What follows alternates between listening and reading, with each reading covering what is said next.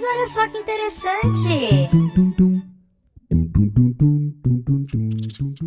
Estamos gravando! Seja bem-vindos, pessoas maravilhosas que estão aí ouvindo. Ah, olha só que interessante! Alguma coisa na minha garganta, talvez seja emoção, talvez seja um pedaço do sushi que eu tava comendo agora.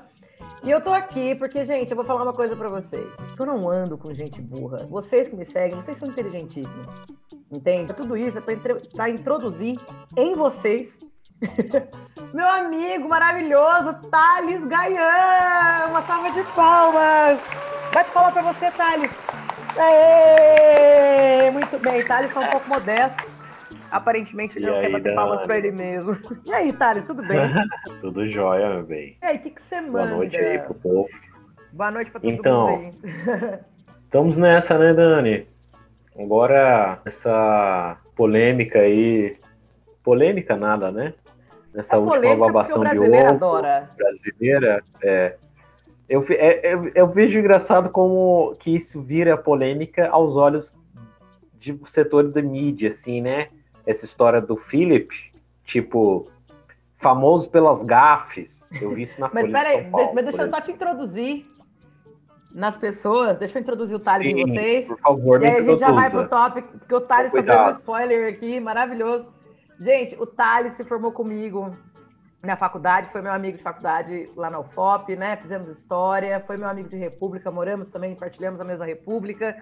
Ou seja, basicamente, nós já vimos um ao outro muito bêbado, vomitando no, na privada, né? Segurando os respectivos cabelos uns dos outros. E aí o, o Thales foi um pouquinho mais longe do que eu, porque conta um pouquinho do que você fez, Thales, conta pra gente. Bem, eu fui colega de formação da Dani, né? Estudamos História lá na Federal de Ouro Preto. Eu me formei bacharel. Não sei se você, você foi licenciada ou bacharel, Dani? Licenciada, né, Fê? Licenciada. Licenciada, né? E eu também estudei lá em Minas também, lá em Ouro Preto, na Fundação de Arte de Ouro Preto. Eu me formei técnico em conservação e restauro. É uma parte importante da minha atuação. Assim, eu trabalhei vários lugares, vários contextos com isso também, com essa parte, né? E por causa dessa formulação dupla aí, eu tô sempre nessa praia do patrimônio cultural, eu trabalhei em museus, em projetos ligados a museu, e, e por aí vai. No momento eu estou estudando museologia na USP, né? Tô fazendo mestrado, começando agora, sou recém-ingresso. Não dá, não dá um então... formigamento de orgulho na bunda quando você ouve isso? Ah, que lindo! Essa, essa, essa praia. E particularmente gosto muito de história da arte, né? Um dos assuntos que eu tenho grande interesse, por exemplo, que permeia tudo isso, enfim. Arrasou. Gente, esse é o Thales, né? E assim, para além de toda a formação maravilhosa acadêmica que ele tem, um senso de humor maravilhoso, e hoje nós vamos trazer o quê? Polêmica babado, boato, confusão, dedo no cu e gritaria. E a cocô escorrendo na parede. Gente, como o Thales estava adiantando no começo, essa semana morreu o príncipe Philip. Se você estava preso numa ilha ou não tem acesso ao Twitter, o que basicamente configura a mesma coisa. Príncipe Philip é aquele cara mal do The Crown, sabe? O, o vilão? É ele mesmo né? É o, ex, é o marido da rainha Elizabeth II, é o pai do príncipe Charles, né? Ou seja, ele é quase o pai do bebê de Rosemary. E, uhum. né, é muito conhecido como um grande fanfarrão, que é o nome que as pessoas dão quando não Sim. querem chamar explicitamente alguém de racista, né? Vamos falar que sobre escroto. isso, Thales. que biscoitagem, não? Que biscoitagem. É impressionante, né, cara? Eu não sei se é um fenômeno assim que que é, é, relevante fora do Brasil, deve ser também. Sobretudo realeza britânica, a galera adora pagar um sapo, pagar um pau assim, né? Sim. Mas eu sempre fico impressionado. Porque nem o The Crown tem essa, essa reverência por essa galera, né? Não, série, pelo assim. contrário. A série é super crítica. Uma série que assiste... é, tem uma abordagem bacana e tal. E eu fiquei. Eu, lá eu vi descobrir algumas coisas que eu não conhecia sobre, né? Sim. O fato das irmãs dele terem casados com gente do, do, do alto escalão da, da aristocracia alemã e gente, figuras importantes do partido nazista, por exemplo, né? Essas conexões eu desconheci. Inclusive o, aquela conexão também do é o tio da Elizabeth, né? Que tinha uma Sim, afinidade. aquele que renunciou ao grande, trono, né? Ele era bem simpático, assim, ao nazismo, né? Exato, exato. Tem uma. Mas é um trabalho. Caras têm um trabalho muito consistente de marketing, nem até a série mostra isso um pouco, né? Uhum. Talvez a partir mesmo da- do surgimento da Elizabeth e tal, mas é, não tem como você varrer para debaixo do tapete séculos de colonialismo e outras tantas coisas, né? Não é uma coisa que se faz assim da noite pro dia, né? Não, não, não. É porque Então- sempre tem a gente, nós, historiadores chatérrimos, Isso, pessoas chatas que nós somos, né? Eu- Exatamente. Sempre tem um raio problematizador ali, né? Tem. Ah, e o mimimi dos historiadores. Você sabe que na- no dia que ele morreu, eu fiz um vídeo pro TikTok. E eu, assim, gente, eu nem esperava que fosse dar tanta repercussão. E pela primeira vez eu me senti muito importante, porque você percebe que você tá fazendo sucesso quando você tem hater, né? E aí, meu filho, Sim. nossa, mas foi assim. E aí, uma treta enorme. E aí, eu só dando risada, porque você via muita gente é, com uma simpatia. E eram as mesmas Sim. pessoas que há dois meses atrás, sei lá, seis meses atrás, quando saiu a temporada de The Crown, estavam xingando esse mesmo cara. Porque a Sim, série, ela. é coisa- dar aqui, ó, spoiler da série, pra quem ainda não viu a quarta temporada, pula um pouquinho pra frente. Sim. Então, ele- eles Eu deixam meio explícito que o cara meio que, né, deu uma ameaçada da Diana ali de morte, né? E aí você via a bomba explodindo pra todo lado, todo mundo xingando a família real. E aí agora, todos, incrivelmente, surgiram pessoas com muito bom coração. E a gente, assim, falando assim, você está acusando essa pessoa de ser racista, quando você aponta os erros dele, você está sendo tão preconceituosa quanto ele. Você está sendo igual a ele. Nossa, Aí eu olhei. é o assim, racismo reverso contra a família, contra a Real. realeza britânica. Não É. isso, né? Não, você aponta o que a pessoa fez e tá sendo assim, eu falei, nossa, eu não sabia que acusar uma pessoa de nazismo me fazia nazista. É. Imagino que os, os monarquistas passam mal, né? Com, Passam, a sua, com as suas postagens. passam. A É galera muito vai ao desespero. O que, o que eu não entendo, assim, e eu acho que é uma viagem da parte dos monarquistas, é, eles acham que todos eles serão barões? Pois é, cara, eu tava pensando isso há poucos dias atrás. Essa galera acha que eles É, vão receber título de nobreza real mesmo, assim? Mas eu sei que a aristocracia que teve no Brasil não era hereditária, né? Não tinha essa Não. característica, certo? É isso mesmo, né? É, é isso. E aí a galera, o cara é sobrinho neto. Sei lá, às vezes é uma coisa até mais esdrúxula do que isso. Sei lá, o cara era meu tatatara, meu tio, tataravô, não sei das quantas, era um baronete lá, não sei de onde, que produzia não sei quantos alqueires de mandioca, tantos de café. Ah, é o E aí o cara Mundial. acha que assim, ele vai frequentar, ele vai ter um título assim que tá esperando ali um diploma, vai ganhar um título e vai frequentar a corte, sei lá o que, que esse cara imagina. vai, assim. porque, é, cara, tem, eu preciso achar isso, porque é um, é um grupo de monarquistas. E Hum. aí eles deram títulos de nobreza pra eles mesmos, assim. E aí é muito Nossa. doido que as fotos deles, assim, tipo. a ego trip do Cara. caralho, assim. São, gente, eles têm umas fotos deles, é barão de não sei das quantas, não sei das quantas, tipo, viscondessa de não sei das quantas. E uma galera, tipo, numa lavanderia, tipo, de uma casa geminada, assim, sabe? Eu fico pensando se eles Nossa, acham. cara. Eu sempre questiono, porque toda sexta-feira na minha live aparece um monarquista lá desavisado. E, e, essa, e eu sigo, né, os monarquistas. Eu sigo porque Uhum. Eles têm um arquivo muito, por incrível que pareça, eles têm um arquivo fotográfico, principalmente, muito bom. Sim, né? Imagino, imagino. Então eles divulgam, tem muita foto, muito, muito material. Então eu sigo todo mundo. E aí tudo bem, quer me seguir, segue. É, né, uma mais. Bem, mas olha, são uma, uma fonte riquíssima de humor involuntário, assim, isso eles realmente. são, é, eles eu, são. eu sou muito grato. Não, e aí, ah, é, Por lembrei. Aí. Eu, eu, eu perguntei, eu sempre pergunto pra eles, eu falo, vocês estão achando que, tipo, vocês voltar à monarquia amanhã, o tal do Dom Bertrand lá, que, que, que, que é o porta-voz, né? Mas nem, nem é ele diretamente que é o sucessor do trono, né?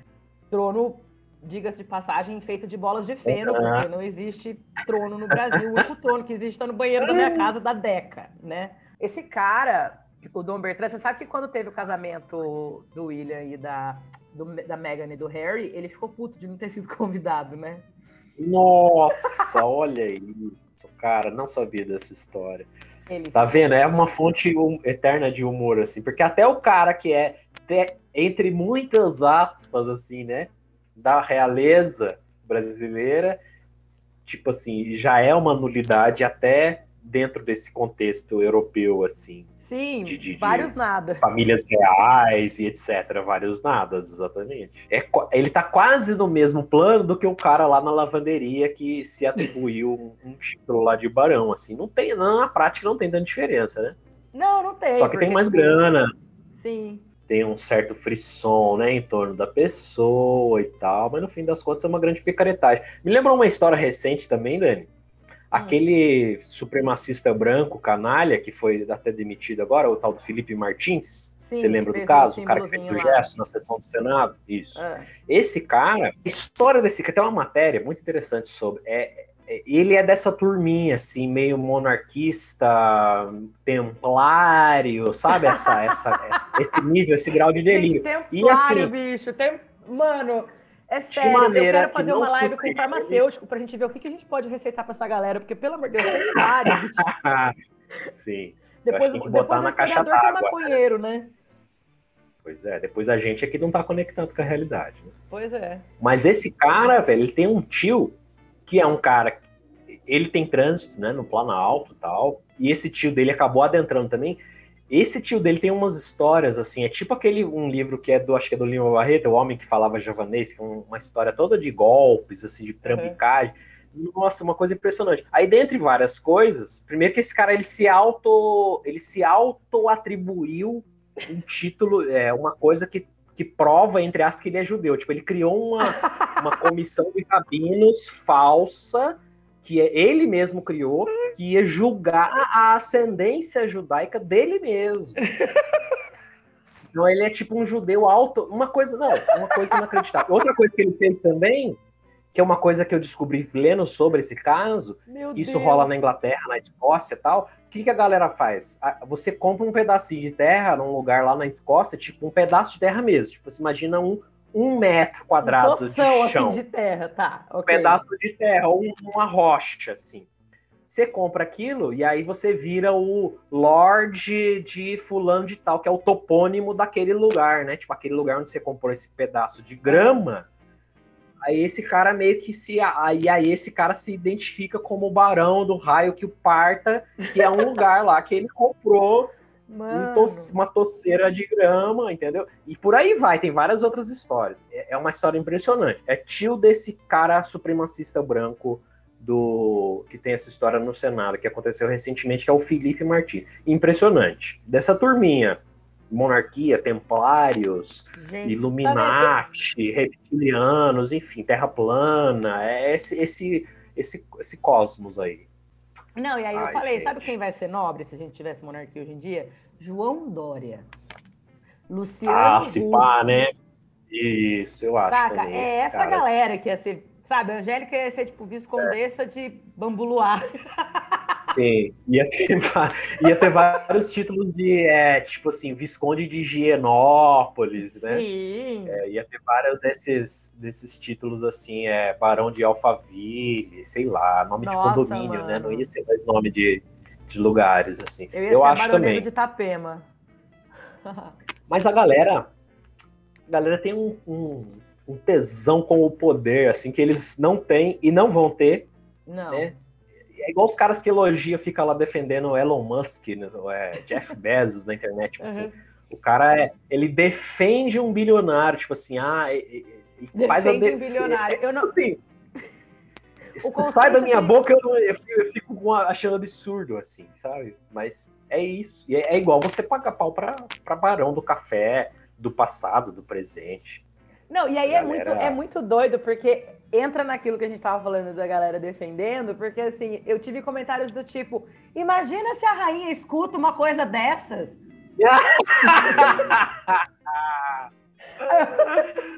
Aí eu fiquei Muito pensando, eu falei, bom, cara, essa galera tem mais autoestima em relação à minha pessoa do que eu mesma, porque eu falo para meia dúzia de Sim. gado ouvir. Eles estão achando que eu vou chegar na rainha da Inglaterra. Você vê que É. Vai chegar um corte, vai chegar um cara lá, um, um, cortesão assim, né? Com um tablet, um smartphone na, numa, na almofadinha, é, numa almofadinha de veludo e mostrando assim, ó, que Vossa Majestade, o que, que a, a Daniele tá falando aqui no, no TikTok sobre a senhora? Não, e aí ele vai Ô, gente. traduzindo, e aí ele especifica assim, ó. Isso. É, Her Majesty, this is a type of Portuguese spoken in the countryside of São Paulo, Brazil. Isso, exatamente. Né? Tipo, exatamente. especificando desse Nossa. jeito, ela, oh, really? Very interesting. Eu fico pensando sobre, sobre a realeza, especificamente, eles são a face, né? Eles são a personificação de uma instituição mesmo. na- é, eles são a, a- o máximo limite disso, né? Mais do Sim. que um, um cara, tipo assim, um presidente de, uma, de um país, o chefe do executivo, que também é isso, de certa maneira, né? Representa Uhum. uma instituição. É o Sim. líder. Mas a, a família real é mais ainda, extrapola isso, acho que no limite máximo, né? Então, quer dizer, o crivo da, da voz das pessoas, ele é inevitável. É, um, é uma instituição de, de Estado que está ali personificada de fato naquela Sim. pessoa, né? É, Com o todo Estado esse é- campo é, a simbólico, persona do tá? Estado. Porque esses caras assim, não, porque nós temos que ter. Eu falei, gente, mas qual é a função de ter um poder, um poder moderador no Brasil? Vocês já imaginaram poder moderador na mão do Bolsonaro? Porque assim, Nossa, é, os caras falando que precisa. Porque assim, qual é a justificativa desses caras, né? Dos monarquistas? Que você continuaria com o legislativo e o executivo, mas você teria um poder acima, né? Que é o poder moderador, criado por Dom Pedro I em 1824 na Constituição, que ele Uhum. promulgou naquela época, né? Que naquela época já era uma Constituição considerada ultrapassada, que não agradou a classe política brasileira, ficou todo mundo puto, que, que merda é essa? Você prometeu uma Constituição, aí você coloca uma Constituição, aí você, você faz as leis todas maravilhosas, aí você só coloca aquela notinha de rodapé. Então, esse poder moderador aqui, se eu não gostar, eu posso fechar o playground e ir embora com a bola, né? É tipo assim, tá tudo legal, democrático e beleza, mas se qualquer coisa não me agradar, aí fudeu tudo, eu desmancho o parlamento e acabou. Exato, exato. E aí eu falei isso deles, não, mas é que o rei no Brasil seria um representante do nosso país. Falei, cara, você quer um representante pro país? Tem a Miss Brasil. Ela representa o Brasil. Uhum. Porque ela fala, Poxa, olha, pra você coisas, ver, hein? o rei, o, o- o- um rei no Brasil, o imperador e a Miss Brasil, veja bem. Vão representar o Brasil em eventos internacionais, vão fazer caridade em eventos Uhum. internacionais, né? E a Miss ainda é mais bonita, porque os Braganças são feios pra caralho. Sim, Não, e eles têm muito, merece. eles têm muito, eles cruzaram muito entre si, né? Então, então os Ah, caras têm é, demais. sim, total. Tem um problema seríssimo aí de consanguinidade, endogamia, né? Endogamia, É verdade, inbreeding. É primo com primo, com primo, com primo, com sobrinho, com, com tio e por aí vai, né? E aí nascem umas crianças horrorosas, bicho. Eu nunca vi um. Mano, o mais bonitinho. É muito doido isso. Tipo, o mais bonitinho da Casa de Bragança era Dom Pedro I. As pessoas falavam que ele era a única pessoa bonita da família inteira. Vocês já imaginaram isso? Você tem uma família que não é pequena, entende? Porque família real, É geralmente a grave galera a tem uma penca de filho, a gente tá falando do século XIX. Ele é a única pessoa bonita. É, de, de uma família, de uma, um contexto em que todo mundo tinha 12 filhos, sei lá, 10 filhos, né? Geral tinha filho pra caralho, né? Todos os irmãos, to- não sei quantos trocentos mil primos, sei lá, que esse povo devia ter, né? Pois é, pois é. Não, Isso é uma coisa interessante, sabe? Essa contradição, eu acho ela divertida, que é a ideia a ideia de pureza racial e pureza de sangue, e que ela funciona justamente no sentido que é muito oposto, paradoxal a isso, né? Que é justamente de você estar cruzando, é, empobrecendo a, a variabilidade genética aí desse- dessa família, dessa, dessa linhagem, então as pessoas vão tendo problemas é, de, de- de doenças de ordem genética e coisas do tipo, né? Então, é, é, essa é uma das contradições que para mim ilustra muito bem o tanto que isso é absurdo e ultrapassado e esdrúxulo, né? Sim. É, essa imagina. coisa toda de monarquia de maneira geral, né? Mas essa contradição particularmente eu acho que ela é bastante interessante, assim. É, e até o caso verdade, recente né, da, da Meghan Markle também, falando Sim. de um, do Philip, do racismo dele, mas também esse caso da Meghan Markle, que é uma coisa que ilustra muito bem o tipo, a índole dessa turma, né? A- instituição, ela dá uma lavada nessa mácula, vamos dizer assim, né? Por conta dessa associação, a- por ser uma família real. Não sei que, qual que é a lógica bem disso, mas é, é meio que isenta a pessoa. E até pessoa que não tem relação com isso, né, Dani? Vamos pensar que a Margaret Thatcher, Winston Churchill, a Margaret Thatcher era uma apoiadora ostensiva do apartheid no- na África do Sul, né? Isso na Uhum. década de 80. Foi uma, uma, uma pessoa do governo, né? Não é uma, nem uma pessoa que tem vínculo com a realeza e tal. Uhum. Isso é muito recente, historicamente. E assim, é muito doido, porque quando você explica para as pessoas e fala, olha, é, isso, esses, esses gafos, essas coisas são todas recentes. Mas ele tinha 99 anos, ele não ia mudar a cabeça dele. O que, as pessoas, o que as pessoas precisam entender é que se a gente começar a pensar assim, você nunca ia ter, por exemplo, libertação dos escravos. Ai, porque os senhores Claro. de engenho cresceram no esquema escravocrata. Então, como é que nós vamos tirar os escravos deles? Eles não sabem fazer outra coisa? Então, assim, é, é- é- é muito, é muito complicado. Ah, porque minha avó fala a mesma coisa. Aí eu tenho tenho que te dar uma notícia, meu amor. Sua avó é nazista. Sua avó é racista. Fala assim, é uma coisa do seu tempo, né? Mas a, a, a, pessoa que é oprimida, ela também é uma pessoa do seu tempo, né? Todo mundo é do seu Exato. próprio tempo, obviamente, né? A pessoa que era escravizada lá no século XIX, ela era uma pessoa do seu tempo também. E tá ela não é? ali. Ela, ela é menos digna por- porque ela tá nessa situação. E aí a gente É tem que coisa que tá- relevar, né? né? Tem que relevar. Fazer não, um ele tinha exercício. 99 anos.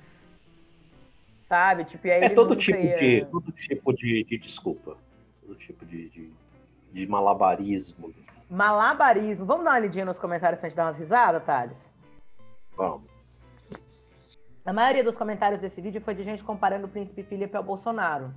Que eu achei interessante as pessoas conseguirem fazer ligação da falta de noção de um e do outro. Né? Sinal que algum senso crítico, a chama do senso crítico ainda queima nos corações, né?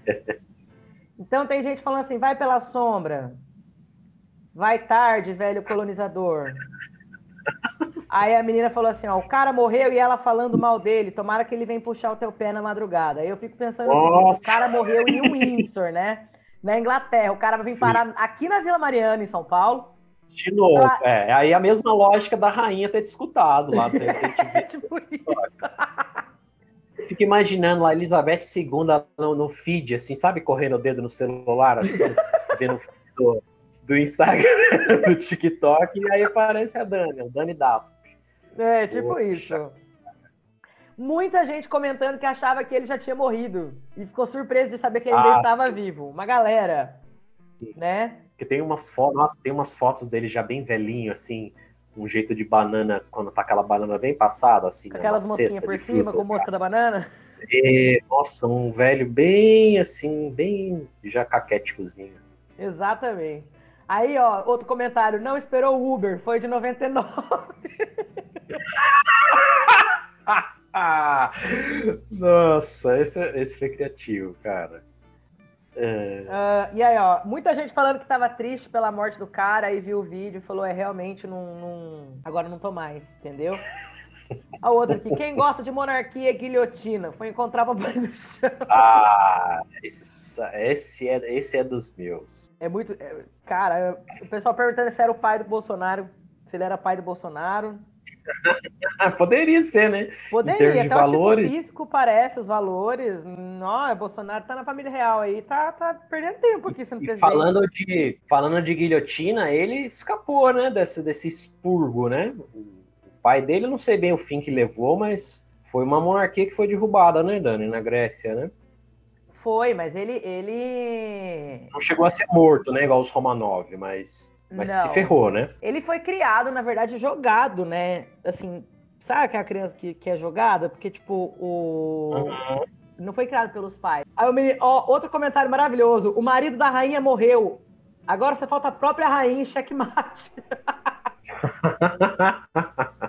e o príncipe Charles, hein, cara? O príncipe Charles tá lá já velho também, né? E Meu, e sentando aquele. cadeira.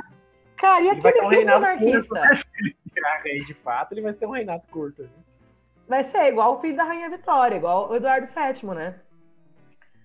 Que Os foi rei durante acho que nove anos. É, não, então, o filho mais velho da Rainha Vitória, né, o Eduardo VII, na verdade, que ele era o- até aquela época conhecido como Bert, Bertie, né, porque o pai dele ele era Alberto igual o pai dele, teve um Reinaldo, su- um Uhum. Reinaldo, um Reinaldo super curto. teve um Reinaldo de Anequim. Super curto, foram acho que sete ou, ou nove, dez anos, se eu não me engano, tipo, porque a mãe dele morreu muito idosa também, né? Sim. E o, o Charles está indo pelo mesmo caminho. Mas você acha que, que a- ontem a grande questão era: será que a monarquia resiste a um Reinaldo? Um, a um Reinaldo, mano? Que Reinaldo é Ah, um esse? Reinaldo. A um Reinaldo do Charles e da Camila, que são assim, né? Me simpatia pra galera. A galera ama os dois. Pois é, cara, eu fiquei pensando. Eu já acho que eu já li isso em algum lugar, mas eu acho que é, pode ser que eles segurem a onda, né? Mas acho que vai ter um certo clamor republicanista, assim, quando quando a, a Elizabeth bater as botas. é, pode ser que a instituição provavelmente talvez perdure, porque eles têm uma popularidade grande, né? Tem. Pelo menos a rainha, eu sei que eles são bem quistos de maneira geral. Mas vai ter algum clamor, eu acho. Meu, então, eu acho também. Eu tava, tava falando pro pessoal ontem. Eu acho que a gente tem aí agora é, a Rainha Elizabeth indo embora, né? Que não adianta a gente também fazer, de, fazer a, a louca aqui e falar que não vai, que, né? Porque tudo bem, a gente pode morrer antes dela, pode pode cair um avião que agora, pode tropeçar e cair, coronavírus Sim. tá aí, a gente mora no Brasil. Mas assim, a gente sabe, mano, a pessoa tá com 90 e poucos anos. Qual que é a expectativa de um ser humano, vai? Né? É, a gente sabe É claro. que sooner or la- or later, né? Enfim. E aí, bicho, Sim. eu, eu tenho pra mim que é o seguinte: com a, com, a, com a ausência da Elizabeth, eles vão passar por uma crise de identidade muito grande, porque o Charles não tem a simpatia das pessoas. Camila, menos ainda, Uhum. por conta de todo o escândalo da Lady Uhum. E tal. E... Mas eu acho que eles vão passar por essa crise de identidade absurda. Vão ter que se repaginar Sim, enquanto eu instituição. acho também. Eles vão ter que se modernizar enquanto instituição. Talvez seja a hora que eles abram as pernas de volta para, para a Meghan e o, e o Harry voltarem, por exemplo. Ah, a gente vai voltar. tipo, Ah, assim, é verdade. Entendeu? Tipo assim, ah, não, olha É só, a gente realmente, nós queremos diversidade agora, nós apoiamos a diversidade. Entendeu? Sim, sim. Então, assim. É, É verdade. A instituição vai ter que se, se, se colocar aí num, num- lugar mais que tem mais a ver com a nossa realidade. Que é uma coisa que eu acho que vai acontecer, Sim. mas não no reinado do Charles. Eu acho que vai ser quando o William for rei. Sim, sim. Faz sentido, faz sentido mesmo. Boa análise. Não, não tinha pensado desse, desse ponto de vista. Mas é a saída, talvez, né? Possível Eu não acho para eles. Pra eles se manterem, né? Isso, é porque eu Continuarem acho a existir. querer- Porque a instituição é culturalmente uma, uma parte muito importante, né? A gente sabe que é figurativo aquilo, né? Que aquela rainha não, não- Uhum. já no século XIX já não tinha tanto poder de, de veto, né? É, como, por exemplo, você tinha o Dom Pedro II aqui no Brasil, Dom Pedro I, né? Os Sim. dois imperadores aqui, tipo, que realmente tinham poder de veto, não veto, faço Sim. leis, não faço leis, né? É, enfim. É uma parte, mas é uma parte cultural impor- importante, assim, né? Para desconstruir isso aí vai muito tempo. É uma coisa, por exemplo, como a moeda de um país. Eu penso, tipo, que simboliza aquilo, né? Aquela, aquela coletividade, de um certo modo. né? A- essa realeza cumpre esse papel também. Assim, tipo, a Libra, o dólar, vamos dizer assim, essas, essas coisas que, que tem um campo simbólico também, para além né, do seu aspecto ali, do seu protocolo, do papel que é cumprido, do seu aspecto econômico, político e tal, mas é um capital cultural. E aí me remete a uma coisa que eu estava pensando um pouco antes. Que a gente fica falando dos monarquistas, né, debochando deles com muita razão e propriedade, mas Principalmente é, propriedade, que um diploma que nós temos nos dá. E- Vou fazer um parênteses Mas- da carteirada aqui, porque eu não aguento mais ter que ouvir monarquista vir encher meu saco e falar assim: você tem que estudar mais, você tem que se informar Ah, mais. Ô, seu arrombado, eu vou contar uma coisa pra você. Sabe o que eu tenho feito nos últimos 13 anos da minha vida? Desde 2007, na verdade. 2007 pra cá são 13 anos. Faz as contas aí pra mim, por favor. São, São 14, né? quase. são É. 14. Tá quase lá. É, então. É, é isso aí que eu tenho feito nos meus últimos. O Thales também, né, Thales? Então eu vou. Desculpa ter esse momento carteirado aqui. Esse momento engenheiro civil muito melhor que você.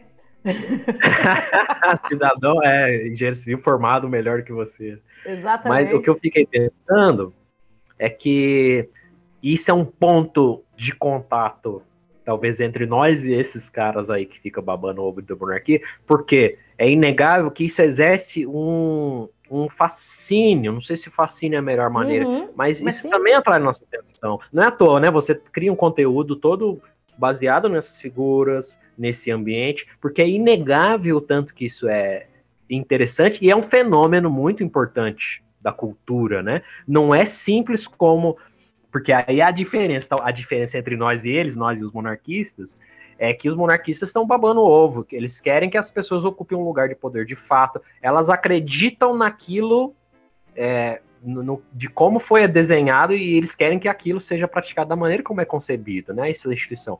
A gente já vai por um viés assim mais a contrapelo, com, com, aspecto, um aspecto que é crítico, mas há um ponto comum que é o inegável a, a atração que, que essas pessoas chamam pela tradição, pelos ritos, pela estética, pelos dramas, pelas polêmicas, por mil razões, né? E pelos aspectos de Estado também, né? Uma instituição que tem uma continuidade, tem um papel em vários momentos históricos importante. Então, eu fiquei pensando um pouco isso antes, a hora que você falou.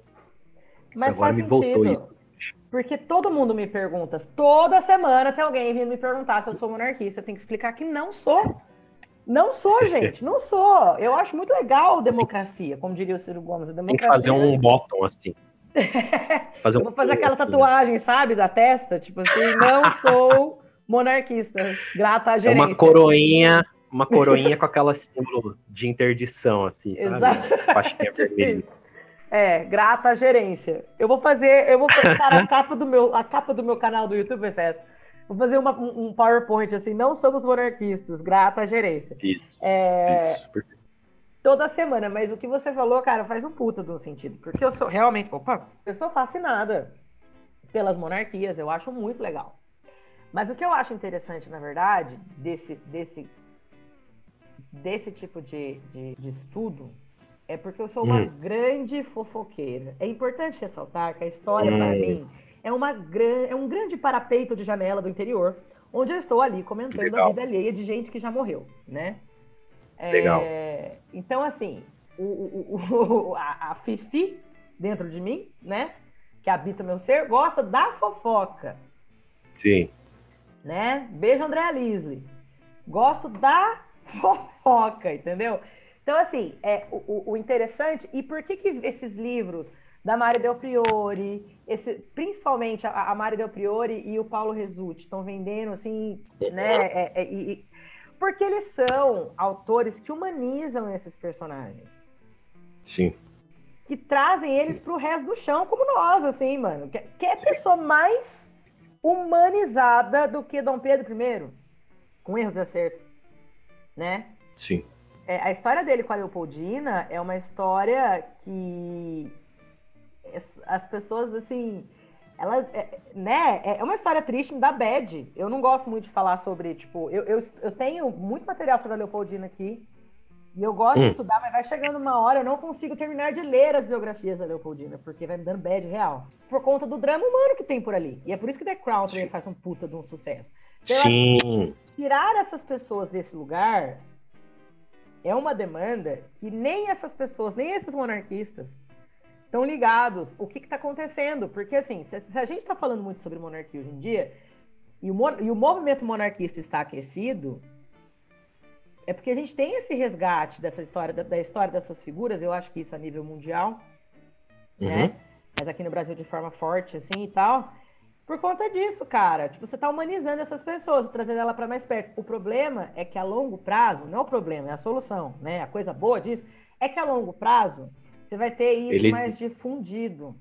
Porque eu acho esse Sim, movimento monarquia uma- um último respiro de, de insanidade, assim, sabe? Quando você olha assim, Uhum.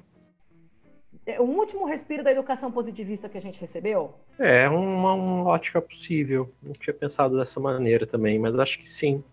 Porque tem uma questão É. do, do- do resgate de um passado que eles também não sabem. Sim. É um passado que é totalmente mitificado, né? Mitificado, mitificado. E esses trabalhos, essa investigação, né, dessa faceta privada aí que você tem esse grande interesse, que de fato é uma coisa que é, todo mundo é o tipo de coisa que as pessoas ficam curiosas, né, de saber, Claro. dos BOzinho, enfim, essas coisas de cochicho aqui de lá, segredinhos e tal, segredos de alcova, né, Segredo e outras coisas mais, intrigas e tal. E aí fico pensando também, pensando novamente, falando nesse exercício que a gente estava falando um pouco da mentalidade dos, dos monarquistas.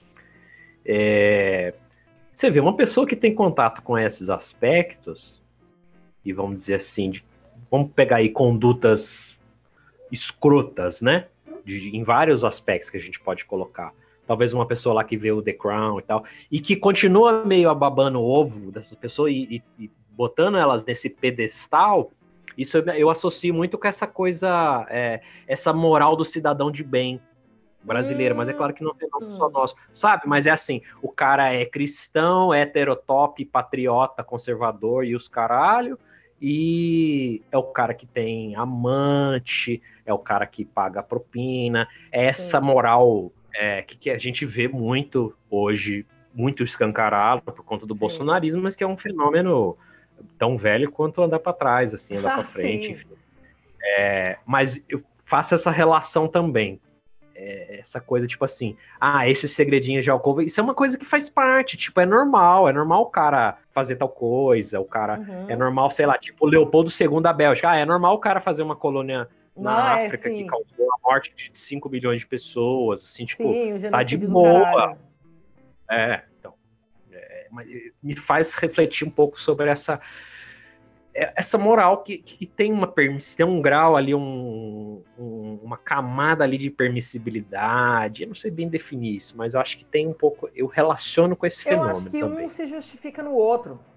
Sabe? Tipo, if you give to me, I give to you. Então, assim, é não, eu não vou julgar fulano no genocídio que ele fez. É, porque eu entende? posso fazer o meu aqui também, o meu próprio, né? Eu posso ter o meu próprio aqui, entendeu? eu É, acho que passa sim, muito por isso. Faz assim. sentido. É, Faz é, de, você, de você olhar para aquilo e, e o medo de ser julgado, entende? Uhum. Porque se esses caras já estão num pé que eles olham e acham que eles realmente vão ganhar um título de nobreza se o Brasil virar um império de novo, e é um cara, bicho, assim, da Gurilândia em Taubaté, tá ligado? Assim, você fala assim, cara, tu mora na periferia, É. sabe? Assim, você não vai ganhar um título Comprou- nobreza. Comprou o HB20 parcelado e tá querendo ser marquês, né? É Exatamente, história. amiga. Você não é duquesa porque você é loirodonto, sabe? Porque você fez luzes. Então, assim, não dá. E aí, essa... entende? É, Essa galera, essa galera, eles se colocam nesse lugar. Entende? Então, é Sim. aquele lugar da meritocracia, de tipo, ah, eu não quero que, tipo, sem terra invada uma fazenda, porque um dia eu posso ser um grande latifundiário e ter os meus É. bens roubados. Então, é, é, Sim. é esse, Total. esse lugar, tá ligado? É esse lugar, assim, insano de se colocar na posição que, na verdade, você não está. E aí, ontem, o que eu falava era isso, tipo, bicho, olha pro espelho, cara. Olha no Uhum. espelho, olha quem você é. Você Real, não é tudo isso. Sabe, tia, olha, é uma coisa que eu não suporto fazer é colocar as pessoas pra baixo, porque eu acho que, né, mas essa galera precisa muito pôr o pé no chão. Mas aí também vai, são anos de terapia, né, que são Ah, sim, necessários. sim. É um problema assim, psicológico também. Sim, e tem uma coisa que é importante ressaltar aqui, que eu e o Thales viemos de um lugar, é, porque o Thales é de Guaratinguetá, interior de São Paulo, eu sou de Taubaté, como vocês já estão cansados de saber. E o Vale do Paraíba foi o grande reduto da primeira fase da- da cafeicultura no Brasil. Né? Então, assim, ali, naquele, na- naquele eixozinho entre o Rio e São Paulo, né, que a gente conhece por rodovia Presidente Dutra, né? É, muito antes dos heterotopzera pisarem naquela região, desbravarem aquelas terras, né? E abrirem bares de espetinhos um do lado do outro, tomando assim uma avenida inteira de bares exatamente iguais, com pessoas iguais. É, ali você tinha uma. um- A elite brasileira morou ali. Né? Você tinha o grande. O PIB do Brasil, né? Sim. Morar, olha, PIB você que o PIB mora em Guará já há muito tempo, né? Piada interna. um beijo pra você, PIB, um amigo nosso da Beijo, faculdade. Bibi. Um amigo nosso da faculdade, que o apelido dele era PIB, enfim. Eu só conto aqui se ele deixar, por quê. E é de Guará também, enfim. Mas o PIB do Brasil estava ali, né, naquela região. E aí, gente, vocês não têm ideia do que, que é uma galera que acha que está no século XIX ainda. É você lidar no seu dia a dia, porque a gente é uma classe, a gente é classe média, né? E aí é difícil demais isso. Porque né, a gente, a gente sabe da nossa condição miserável, que a gente está muito mais perto do mendigo do que do Luciano Huck, mas a galera não tá ligada Uhum. disso. Então você ouve uns- a galera falando uns discursos assim que você fica, meu amigo, pé no chão, você não é um barão do café, acabou o século XIX. Perfeito. Então, assim, o hino de Taubaté é a coisa. Gente, eu não sei se vocês já pararam para ler a letra do hino da cidade de vocês. Porque hino de cidade é a coisa mais cringe, mais vergonha alheia do mundo. E o hino de Taubaté, eu juro pra você, cara, eu nunca, eu nunca vi um hino tão lambibota de outro lugar. Tem uma parte do hino de Taubaté que fala que Taubaté foi tão grandiosa um dia, no passado, que ela che- chegou a se ombrear com a própria São Paulo. E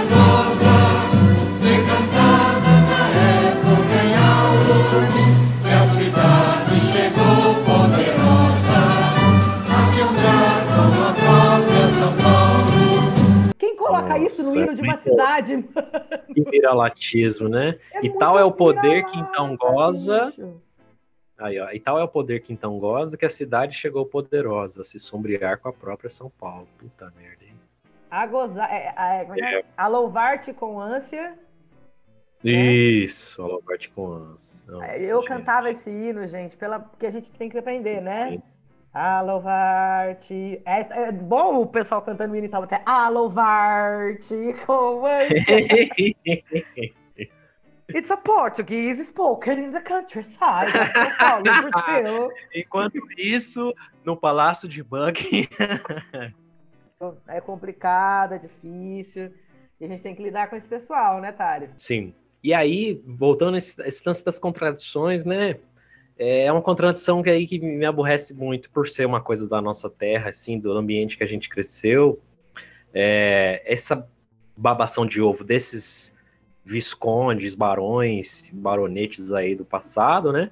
Que é para você idolizar esses caras, você, a galera o que a galera faz em geral é apagar a escravidão praticamente, né? Uhum. E, as- e esse, esse apagamento, ele tem, às vezes, contornos bem literais.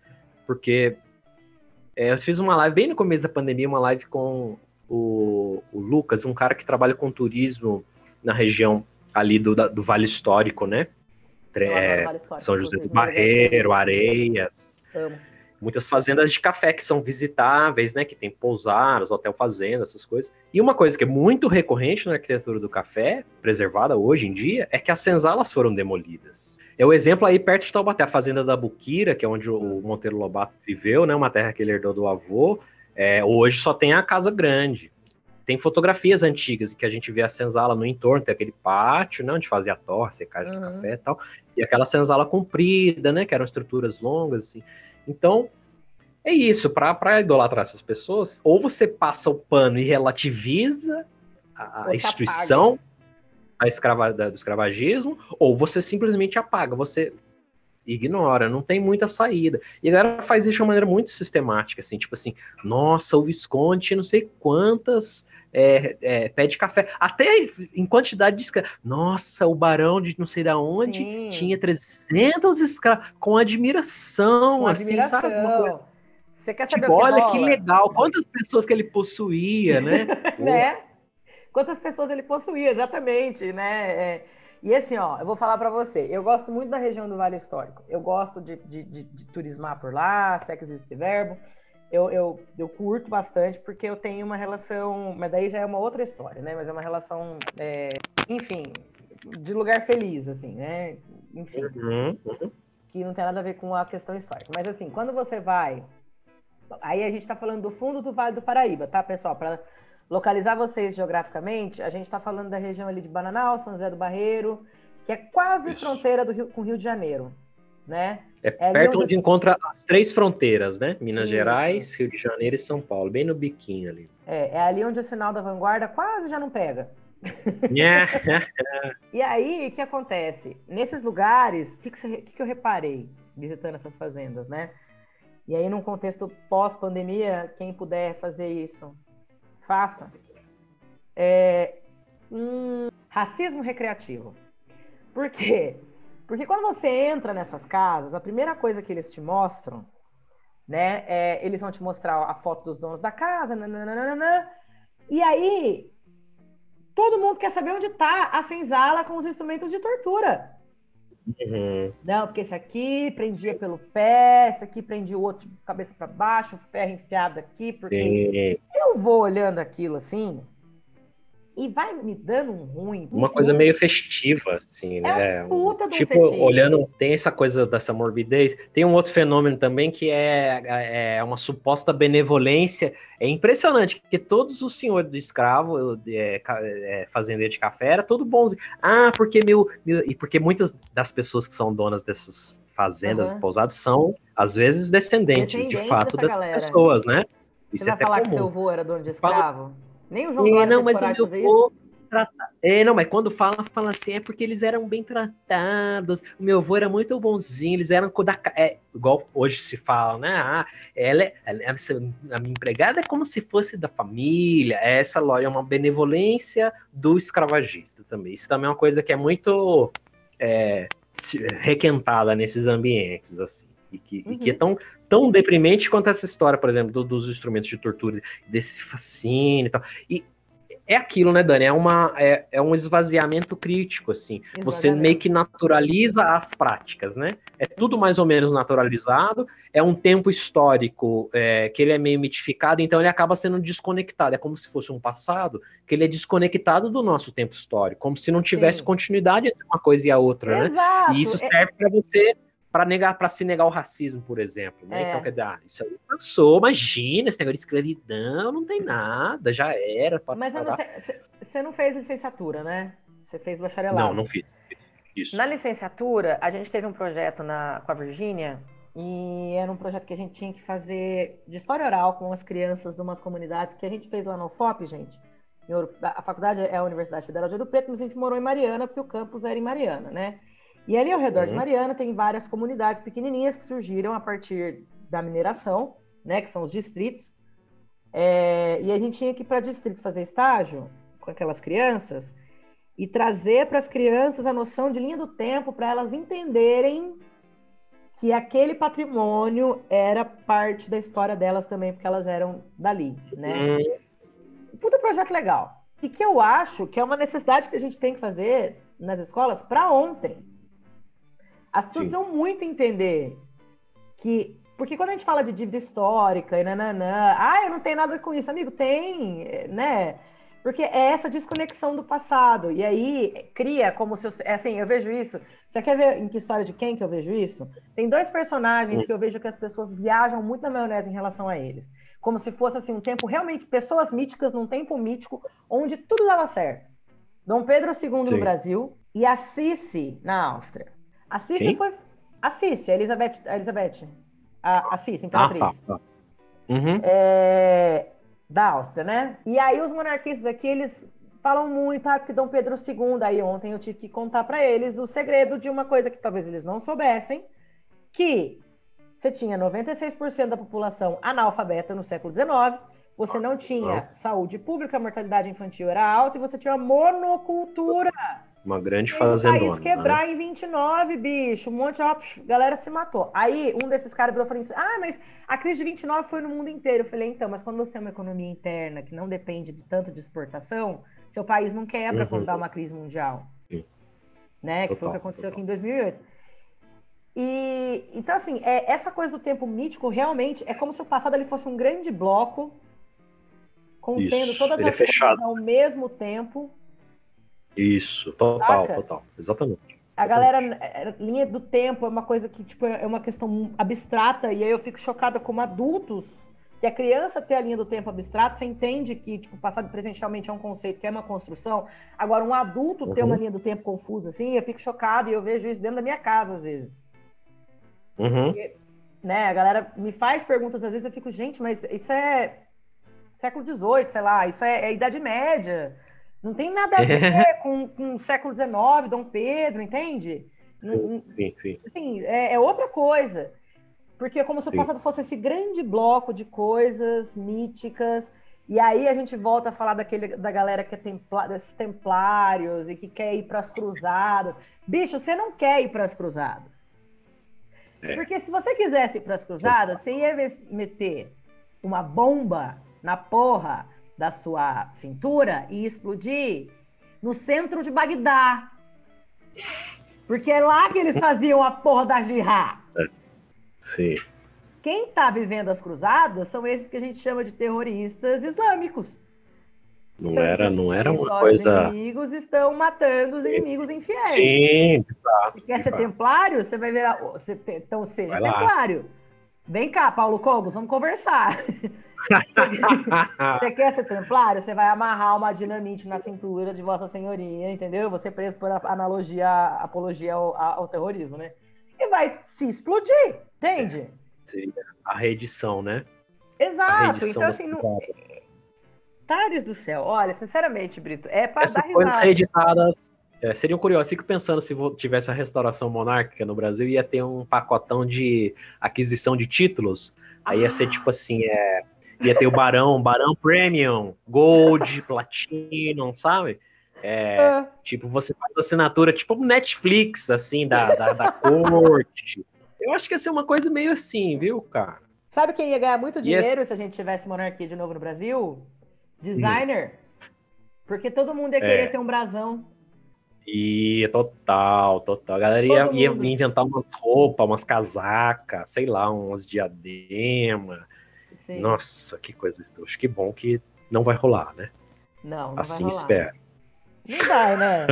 Thales, ah, pelo amor de Deus. Se bem que a última vez que eu falei que não ia rolar alguma coisa, o Bolsonaro ganhou, né? Então deixa pra lá. Mas assim. Pois é, aí que tá. A gente subestimava essa turminha da camisa da seleção que fala do artigo 142. A gente achava que essa gente era idiota. Quer dizer, eu continuo Eu continuo achando, né? achando, Eu continuo achando.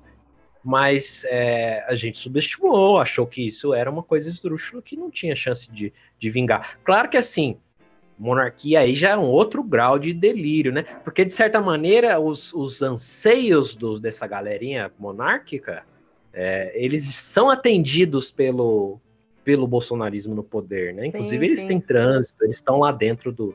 O Ernesto Araújo Sim. queria Museu Nacional sendo reconstruído a duras penas depois de um puta incêndio, com uma tremenda dificuldade, ajuda internacional de instituições de tudo quanto é canto do mundo, lá, dinheiro da Alemanha, com a presença da Unesco e tal. Aí chega o cara, ah não, a gente quer fazer um, um, um museu, um palácio aí dedicado a um espaço dedicado à família real, sendo que já tem um puta museu sobre isso em Petrópolis. Em né? Petrópolis, que é só, que é o Museu Imperial. incrível. então, tipo, só, né?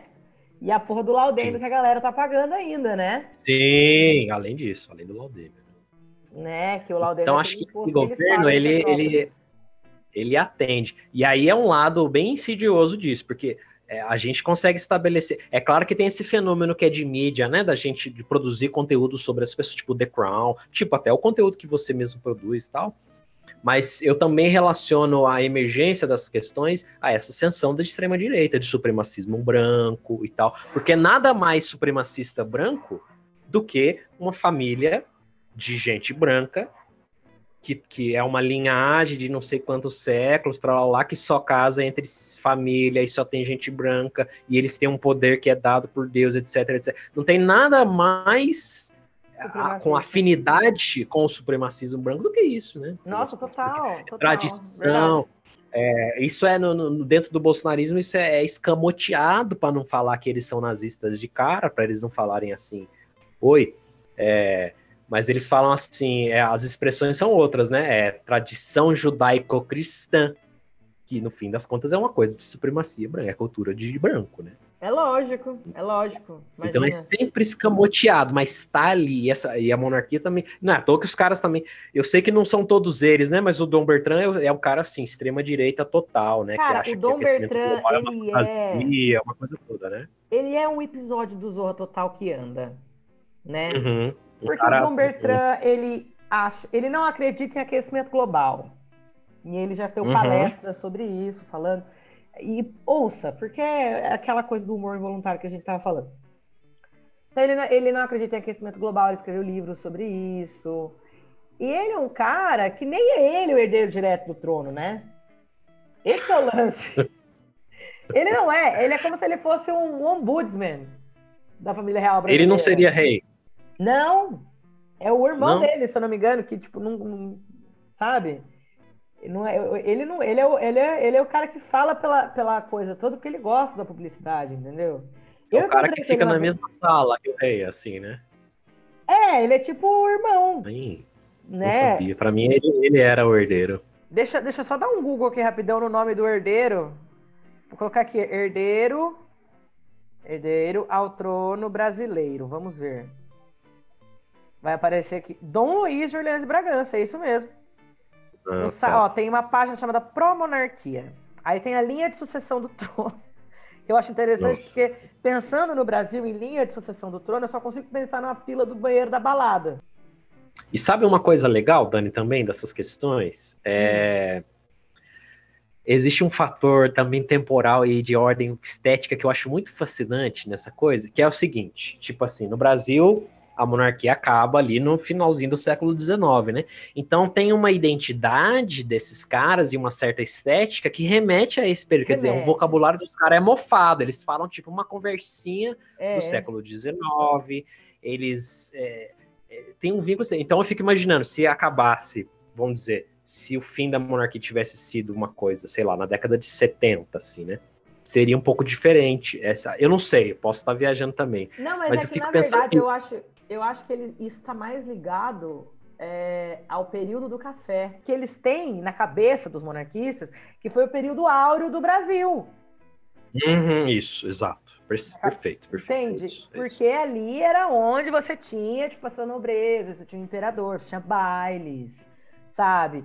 E aí você para pra pensar como essa galera é descolada da realidade. Porque, Uhum. assim, o que eles precisam entender é que a nobreza ainda existe, só que eles não têm título. E os bailes continuam acontecendo, só que eles não são convidados. Querido, acha que No máximo eles vão. É aquele parente meio distante que você chama pro enterro, assim, tipo. Nem isso, Thales. Eu tô falando, É eu tô isso, falando né? aqui. do- tô falando dos donos do Itaú, do Dória, do, sabe? Uma galera que realmente tem Sim, fortuna. Essa galera faz Sim. festa, bicho. A gente não passa nem na porta, você nem sabe. Cara, a gente. Você tem uma noção? Olha pra você ver. A gente nem sabe onde esse pessoal mora. Isso, isso mesmo. Não sabe. A Onde eles sabe- andam. A gente não sabe, porque quando você vai em Taubaté, gente, falar pra vocês. O rico de Taubaté, ele mora todo num lugar só chamado Taubaté Village. É só ir lá que você vê. É só ir lá que você vai achar. Por quê? Porque não são ricos porra nenhuma, né? Porque lá não tem grandes capitalistas, né? Você tem prestadores de serviço que conseguiram juntar uma grana. Vamos falar sobre isso, né? Uhum. Então, assim, o imóvel acima de um milhão de reais é uma novidade em Taubaté. Tem, sei lá, cinco, seis Uhum. anos, assim, que começou a vender, entendeu? Não é uma coisa que é comum. E agora, aqui em São Paulo, vamos, que a gente tá falando dessa nobreza, dessa galera que ia ter título de Sim. nobreza. Onde mora a dona do Itaú, Thales? Faço a menor ideia, cara. Onde morava João Dória antes de virar governador? Tudo bem, Também morava no não. Palácio do. Não, não tem que a gente-. A gente não sabe. Sabe por que que a gente não sabe? Porque a gente não é convidado para o baile. E você, meu querido monarquista pobre, também não vai ser. E se Nossa. pá, nem o Dom Bertrand vai ser também. Mas fico pensando, é, essas famílias, isso você vai saber me dizer, que é, você falou, eles não são convidados nem para os rolês lá da- das monarquias europeias, né? Não, Deve, aí o que eu falei do enterro foi tempo. isso, tipo assim, quando tem uma coisa, morreu uma pessoa importante, talvez chegue um convitinho para ele, mas talvez eu acho que nem isso rola, né? Claro Eles já estão assim, no esquecimento total, né? Sim, gente, a gente tem 100 anos de proclamação da República. Sem nada, Uhum. vamos fazer 130, né? Uhum, isso, isso. Dom Pedro II foi para Europa, a princesa Isabel também morreu na Europa, os filhos voltaram, aí o que era para ser da sucessão, tipo, renunciou. Aí tem o ramo de Uhum. Vassouras e o ramo de Petrópolis, e aí eles ficam brigando entre si por bolas de feno, enfim, cada um na sua. Mas, tipo, entende que não tem uma, uma- Não é uma coisa assim. Uma coisa consolidada. caduquíssima, né? Sabe? É não, não tem, equivalente. mano, não tem. É uma coisa que já tá caduca, mais do que caduca já não. Não É, rola, não então, E fora assim, eles estão fora da Europa continental também. Exato. Quer dizer, nem no mesmo continente estão. Então, e eles não- é- O- os europeus não acham que a gente é ocidental, que aqui é ocidente, Não. civilizado e nada. Muito pelo contrário. Eles, eles querem se, se achar europeus e que o brasileiro tem algo da, da- da cultura, aí voltamos aquilo de cultura judaico-cristã e o caramba, mas no fim das contas não é nada disso. Não, é um- é viralatismo. Você lembra daquele professor que eu não vou citar o nome porque eu não tenho equipe jurídica ainda, meus advogados estão de férias? Eu- a gente tinha um professor na faculdade que ele achava que ele era alemão, mas ele era do interior de Minas Gerais. E aí era muito engraçado porque ele ia dar aula, ele falava assim: vocês brasileiros têm uma mania. E aí, mano, É. a gente ficava. E assim, numa época que ninguém nem problematizava nada. Em 2006, cara, alguém problematizava alguma coisa, tá tudo certo. A gente olhava assim pra ele e já achava isso uma lambeção de botas absurda. Você- e eu lembro direitinho da situação, porque assim, é, vocês brasileiros não sabem ouvir não. Foram dar um doce para minha filha de cortesia no restaurante. E não era a hora dela comer doce. Eu disse não para a dona do restaurante. A dona do restaurante pegou mal comigo, ficou chateada. Vocês brasileiros não sabem ouvir não. Aí falou assim, vocês quem? Cara pálido. Oi? Oi? Saca? E isso é um cara, Exatamente. mano, com uma puta formação acadêmica. Uhum. Poliglota, entendeu? Então, Sim. assim, Tem um dito, um dito muito comum no Brasil que ilustra isso e aquilo, né? É o problema do brasileiro e quer dizer, o interlocutor é brasileiro, a pessoa que fala isso, sim. 100% mas nunca das é, vezes é brasileiro. Nunca é em É. primeira pessoa, né? Tudo é isso, pá, pá, pá, e aí fala alguma coisa negativa, né? Mas é o brasileiro, não sou eu, que eu sou diferente, eu sou é, italiano da Moca, eu sou Sim. Ah, não, lá, mas olha, sou- a gente tem um projeto. vínculo, sou de outra civilização que não é essa. A gente precisa muito entrar nesse termo pra gente terminar, de falar sobre os descendentes de italianos no Brasil. Eu falei pro Thales que é um tipo de exclusividade tão absurda que a gente pensou no empreendimento, né, Thales? E aí a gente pensou em abrir uma balada é, de Italo Dance.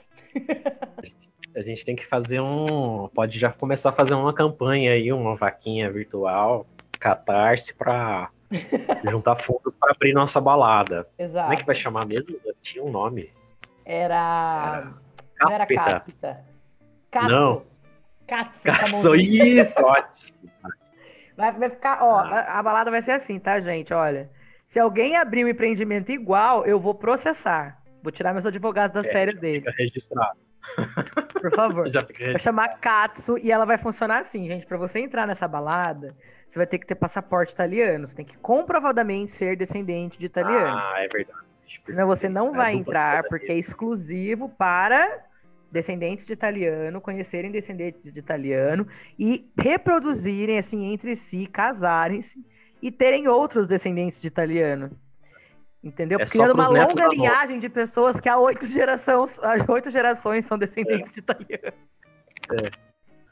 Exatamente. E que nunca foram se pá, né? E que não Exato. falam. Não. E que não falam o, idioma. Mas não, eu, eu isso aí veio quando a gente estava falando. A gente sempre. A Dani é uma pessoa das nostalgias, assim, né? Dos anos 2000 e tal. Adoro. Então, sempre que a gente troca ideia, a gente, a gente envereda por essa por esse campo. Aí um dia a gente lembrou, não sei se eu falei, não lembro agora quem que falou disso. Eu lembrei do, a gente falou do Gigi D'Agostino, né, que Nossa, é uma figura sim, marcante aí dos anos 2000. É um DJ, eu acho que ele é italiano mesmo, tem aquela música famosa que é I'll Fly With You, e outros que fizeram puta sucesso no Brasil. Acho que isso é um sucesso internacional, se pá, né? Sim, já vem na eu balada descobri- 3 CD. Ah. Isso, Summer Electro Hits, essas, essas coletâneas, né, que fazem sucesso e tal. E aí eu não sei se acho que foi a Dani que falou isso, ou a gente achou por acaso, a gente descobriu que isso é um gênero musical. Eu A gente descobriu desconhecia por até acaso. esse dia. Porque a gente Por foi, acaso, A né? gente foi ouvir o Didi D'Agostino. Foi no final do ano passado. Ah, e isso. apareceu umas playlists, né? E aí Isso, tinha essa playlist exatamente. chamada Italo Dance, que é um gênero, gente. E aí a um gente, gênero. é, a gente descobriu que isso é um gênero, é um gênero de música eletrônica dance de, de origem italiana e que tem essa pegadinha do Gigi D'Agostino e tal. E uma coisa super anos 2000 feelings, assim, a gente botou, escutou uma playlist e tal. E aí levou, naturalmente, a ideia de fazer uma balada, alugar um galpão na Moca. ou, em algum outro bairro aí, paulista, tem que ser na cidade de São Paulo, né? Não tem outro jeito Ai, e fazer uma balada, uma balada para o, o, o Ítalo paulistano, que é uma figura aí é, muito importante da cultura da capital paulista, né? E que a gente tem desdobramento no interior também, né? Na Eu minha cidade também o Thales fala essas coisas tem numa uma seriedade. colônia. Parece que ele tá apresentando TCC. Prossiga, Dá um verniz acadêmico, assim, né? Tem, tem todo um verniz acadêmico. Mas essa, essa figura, assim. Esse é um, é um contexto que eu não tenho local de fala, hein? Sou descendente de imigrante, mas não tenho descendência italiana, tal, não tenho nona, nem nada do tipo, assim. Eu, eu sou um observador externo, assim, assim como você. Mas a gente sempre esbarra essas, tromba essas figuras no nosso cotidiano, né? São nossos colegas de trabalho, enfim. Chefes. Se eu fosse Pessoas aleatórias. sim. Se eu fosse subprefeita, eu, por exemplo, na Moca, eu ia instalar uns alto-falantes na rua. e aí, você ia estar andando e ia ficar tocando. Peraí. Isso, uma tarantela, né? Não, você ia, to... Você ia estar noite? andando, ia tocar bem baixinho assim, ó. Tananana. Ia ficar rolando uma trilha sonora do Terra Nostra, assim, de fundo, né? E Laura Pausini, várias Laura Pausini e aquele cantor Agnaldo Raiol, tá ligado? Isso! Laura Pausini perfeito, featuring Agnaldo Raiol. Não, e aí você ia tá, aí a pessoa de fora que não ia saber o que tá acontecendo ia falar, porque eu, eu queria colocar esses alto-falantes assim, camuflados, para que as pessoas Uhum, não pra ficar- o som, Sim. para que, que, que o som Quase seja uma se estiver dentro, dentro da novela, assim, dentro de um filme, Exato. assim, né? dentro da novela. Exatamente. E aí a pessoa ia olhar pra outra e ia falar assim: Meu Deus, de onde está vindo essa música? E a outra ia dizer assim: Porra, meu, isso aqui é Moca. Na Moca toca Ah. música. Tem música na Moca. Entendeu? Perfeito, Playlist da nona, né? Isso, Os palmeirenses e tudo. Ai, cara, mas olha, você... E essa balada, será que assim, cê- ia estar rolando a balada, né? O Italo Dance, luz, estroboscópio, aquele rolê todo. Só É. que aí os caras servem no balcão do bar, assim, tem serve drink, mas tem também um espaguete ali com, com porpeta, né? Não, Tem uma coisa é diferenciada assim, como De em todos produtos, os de bares, serviços. Como em todos os lugares de Itaimbibi, que viram pagode no sábado Uhum. à tarde e servem feijoadas, lá no domingo à tarde vira o cantinho da nona. Ah, perfeito. Então eles fazem os Vira uma pra- cantina. Perfeito, perfeito. Entendeu? Aí bota toalhinha xadrez, né? Toalhinha xadrez. E aí, e aí xadrez. toca o Agnaldo Raiol enquanto a galera come. Eles levantam. Igual a galera samba o pagodinho com a caipirinha na mão, entendeu? Sim. Eles vão com o puxa, vinho na mão, assim, total, tipo, dançando a tarantela. Eu acho que rola. Total. E eu já imagino aqueles caras com uma, assim, uma camisa polo com aquela listra da bandeira da Itália, saca? Ou uma camisa Lacoste ou uma Sim! camisa polo bandeira. Eu acho que esse look vai ser super popular, assim. Acho, acho. Também acho. Ao lado de sua loirodon. Isso, Mas total, eu, eu claro, sou a favor de, uma vez que essa é uma balada hétero top, a gente fazer o primeiro banheiro apropriado para a broderagem da história desse país. Hum. que é para os caras ficarem à vontade. O que, que você é. acha? Quê? É, já pode preparar o espaço, porque isso é uma coisa que tá faltando nesses ambientes já, né? Então a gente já se antecipa, né? Já, Que a- é um conceito novo. por esse tá ambiente, da é. Europa, né? o ambiente de hétero ele já tem que prever a, a- o exercício livre ali da broderagem, né? A broderagem no sigilo. Eu acho, eu acho que tem que ter uma arquitetura apropriada, assim. Talvez um dark room embutido, assim, mais escondidinho no fundo do banheiro. Não sei ainda, mas É, eu acho que tem que prever alguma coisa desse tipo. E aí, No o sigilo, claro, O segurança sigilo. do banheiro, ele fica igual aqueles dummy do Big Brother. Tipo, muito sigiloso. Ninguém sabe quem é, entendeu? Eu fico no sigilo mesmo. Ah, Aliás, Thales, a gente pode, se a Katsu der certo, abrir um outro nightclub, entendeu? Hum. Chamado No Sigilo. Onde é completamente Nossa. escuro, as pessoas trombam. Ninguém sabe quem tá Nossa, cara, isso é uma puta ideia boa, hein? Não o problema é, é- O problema só que a gente tem que pensar uma boa solução é o acesso, entendeu? Tipo assim, o jeito que a pessoa Ah, vai entrar lá sigilosamente. Essa Eu é a que grande questão. um túnel. Sabe o túnel Um da. túnel, é um túnel é uma boa ideia. O túnel Ayrton Senna, que passa ali embaixo de Ibira? Ele, Sim, ele, ele sim. já cai em Moema. A gente faz um anexo ao túnel. Do túnel você já Ah, entra dentro perfeito. da balada. Faz uma alça, né? Faz, faz uma, uma alça, de alça. acesso. Nossa, perfeito, Dani. Aí já entra, já chega no estacionamento da balada. Aí você já sai de encapuzado. hein? já sai no escuro, é. Você já sai na escuridão total, assim, né? Isso. Deixa o É no celular. é. Nossa. Vai ser Todas um lugar, um espaço. trabalham na balada, elas vão estar vestidas de dummies, igual do Big Brother. Então você não vai reconhecer ninguém. Só que você também você vai conseguir ver elas, porque elas vão estar com os negócios fluorescentes, só que não é o suficiente para iluminar o caminho. Então vocês vão precisar tomar muito cuidado. Aí vai andar todo mundo com a mão para frente, assim, ó. Vai pegar um outro. Já vai apalpando, né? Já vai rolando um apalpamento. Já rola um apalpamento, você entendeu? Um já vai segurando no outro ali, minha filha. É ali que a broderagem vai acontecer. Você sabe que tem uma balada? é? tinha uma Ah, já vai ser o jargão.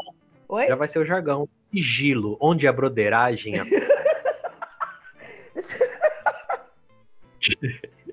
Você sabe que eu descobri uma coisa essa semana, quando eu tava voltando É. de Taubaté pela Dutra, que o Class Motel fechou? O Clésimo Motel é na que, que altura ali? É na altura de Taubaté? Na altura de São José, você não lembra da propaganda Sei, do Class. Motel? Ah, eu- na, na... Eu lembro Ah, na tinha na rádio, né? Na Vale, lembro Class sim, lembro sim. Motel, o pecado é não conhecer Rodovia Presidente Dutra, é a Aí, pessoa que ouve pouco a é não né?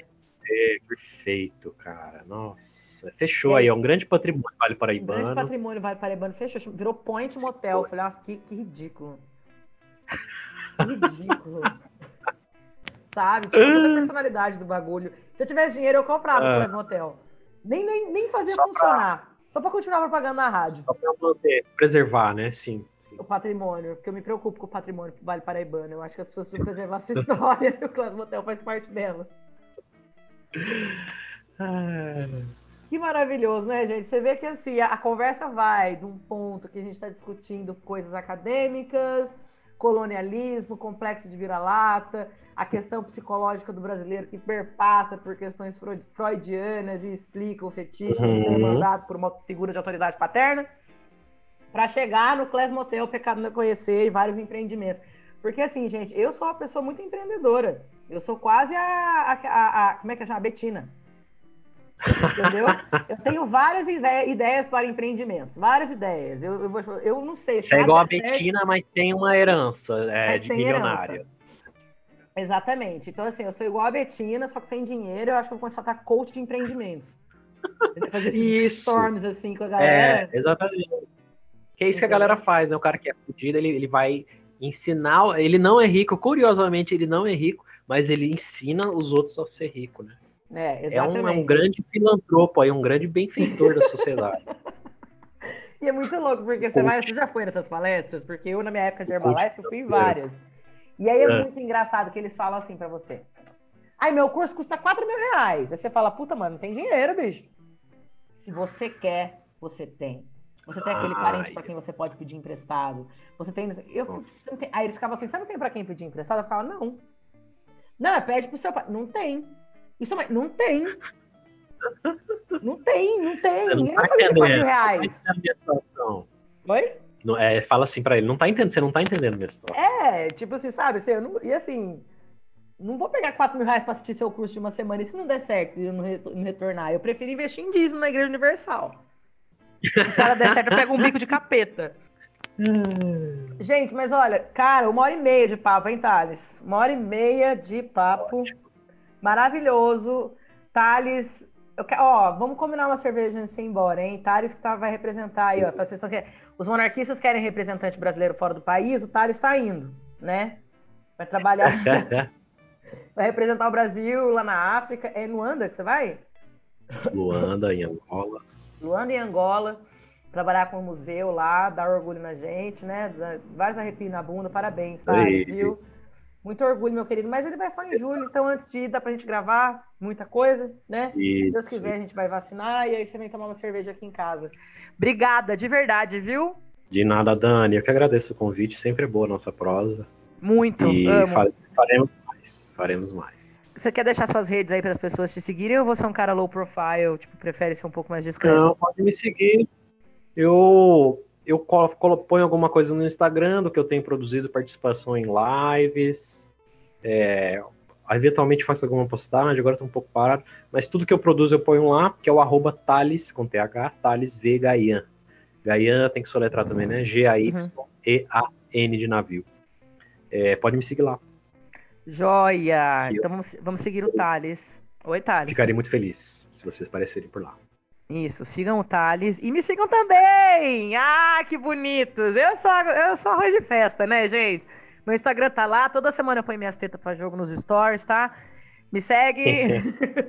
segue lá nas redes, Dani Underline Dasp no Instagram, Dani Underline Dasp no Twitter, Dani Underline Dasp no TikTok, que é de onde provavelmente você me conhece. Me segue e é isso aí, galera. Valeu, qualquer coisa deixa aí é, seu amor nos comentários, tá bom? Semana que vem a gente volta com mais, olha só que interessante. Não sei qual será o assunto, não sei qual será o convidado, porque eu sou uma pessoa imprevisível e eu gosto de surpreender os meus ouvintes, né? E é isso aí, tá bom? Muito Grande bom, alegria. beijo, gente.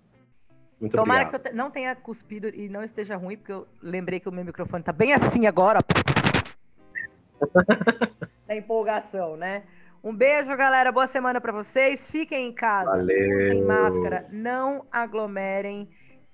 Acreditem na ciência, não acreditem no presidente. Um beijo, amo vocês. Bom de ser sua voz, né? Eu comi alga. Hum.